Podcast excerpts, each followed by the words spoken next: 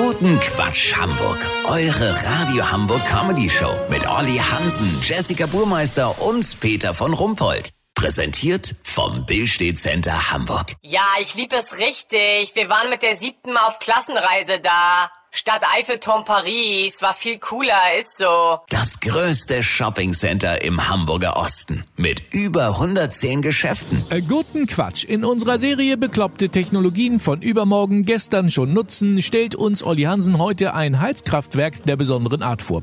Olli, was ist das für eine Anlage und wann geht sie ans Netz? Peter, es handelt sich hier auf dem alten Betriebshof der Schleuser AG im alten Barkenhafen um ein sogenanntes Gemütserhitzungskraftwerk. Das könnte schon bald bis zu 40 Gigawatt Wärme erzeugen. Die Forschungsanlage steht kurz vor der Zulassung. Aha. Aber wie arbeitet denn ein Gemütserhitzungskraftwerk? Das ist von der Idee sehr einfach.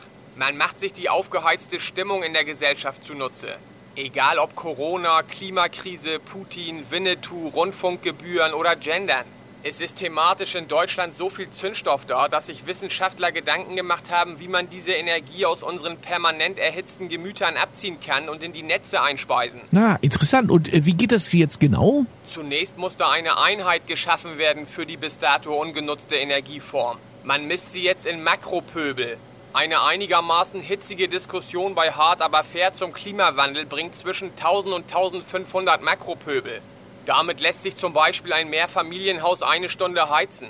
Alleine ein Foto von Karl Lauterbach setzt bei manchen Mitbürgern bereits 300 Makropöbel frei, die als Hitzewallungen spürbar sind. Und bis zu 10.000 Makropöbel bringt Hetze im Internet. Aber hier gibt es noch ungeklärte moralische Fragen. Darf man mit Hass und Hetze heizen?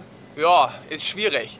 Lass so machen, Peter. Sollte das erste Gemütserhitzungskraftwerk von der neuen Zoff-Umlage der Bundesregierung profitieren, melde ich mich noch morgen. Habt ihr das exklusiv, okay? Ja, natürlich. Vielen Dank, Olli Hansen. Kurznachrichten mit Jessica Burmeister. Alternative Elbquerung.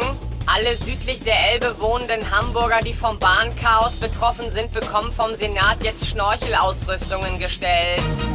Moorburg. Vattenfall weist den Senat darauf hin, dass das Kohlekraftwerk auch im Notfall keinen Strom mehr produzieren kann, da wichtige Teile wie zwei Seifenspender und ein Einhandmischhebel aus dem Herrenklo bereits verkauft wurden. Inflation, die Deutschen schränken sich ein. Als erstes wollen sie darauf verzichten, ihre Gas- und Stromrechnungen zu bezahlen. Das Wetter. Das Wetter wurde Ihnen präsentiert von Industrieruinen der Neuzeit. Gemütserhitzungskraftwerk am Barkenhafen. Das war's von uns. Wir hören uns morgen wieder. Bleiben Sie doof. Wir sind's schon.